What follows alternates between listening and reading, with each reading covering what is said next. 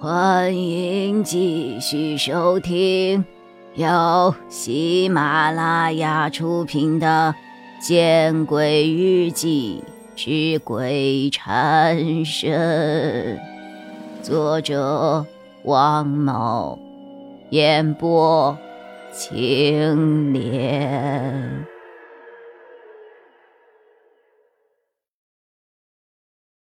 王凯似乎也不知道。该怎么安慰我了？双手笨拙的在我的背上拍了拍，好半天才憋出了一句话：“呃，没事了啊，没事了，没事了。”真的？我仰头看着他，真的。王凯对我温柔的一笑。我们两个人都没有注意到，他此刻与我拥抱对视的场景。似乎像是一对情侣。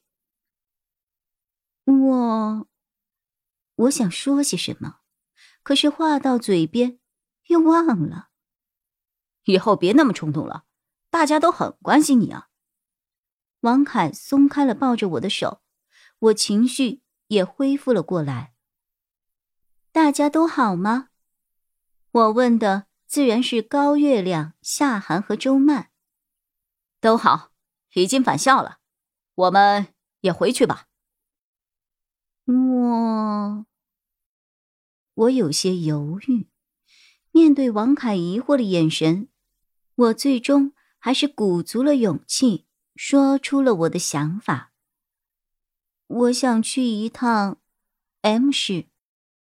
M 市，为什么要去那儿啊？你先进来吧。我看王凯现在还站在门口，于是拉了拉他。王凯狐疑的看着我，没有发现什么端倪，之后只好点了点头，然后走进了房间。我把房间的门关上了。王凯并没有坐下，而是等着我的回答。你的伤？我一边问，一边给他泡了一杯茶。哦，没事了。接着，我把我经历过的事情一五一十的告诉给了王凯，从离开南京到遇到神猫，再到那个梦，没有一点的艺术加工。说完之后，两个小时已经过去了，在这两个小时里，从头到尾，王凯并没有以任何方式打断过我，而是就这样安安静静的听我说着。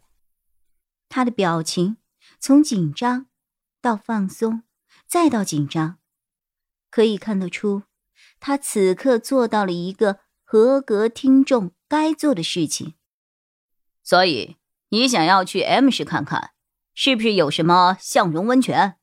因为刚刚你看到新闻里得知丁向荣早已经死了。我点了点头，算是回答，同时我小心翼翼的看着他。等着他的回复。王凯是目前唯一一个能给我安全感的人，所以我不知不觉间对他已经有了一种超乎寻常的依赖。不仅如此吧，以你的性格，到时候或许又会不顾一切的深入险境啊！王凯的一双眼睛似乎把我看穿了，可是我刚要辩驳。却被王凯摆手打断了。这一次我陪你。我没有想到王凯会那么轻易的同意了我的想法，也没有想到他会提出这么一个条件。为什么呀？我不值得。什么时候出发？我话还没有说完，就被王凯给打断了。一向脾气很好的王凯，此时却展现出了我从没有见过的霸道。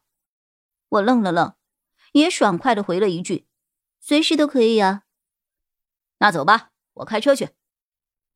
自始至终，我都不明白，王凯为什么要义无反顾的帮我。我们退了房，简单的吃了一个午饭，然后驱车一路向西。我们两人都十分默契，没有告诉任何人。神猫的事，你是怎么想的？我也不知道啊。这个世界存在太多的未知，所以我才和你一起去啊，解开心中的困惑。原来他也好奇我那个半真半假的梦。车足足开了两天半，这让我想起了那个炒得很热的公路电影《后会无期》。我和王凯永远是后会有期的，但我们也没有这个电影里的浪漫故事啊。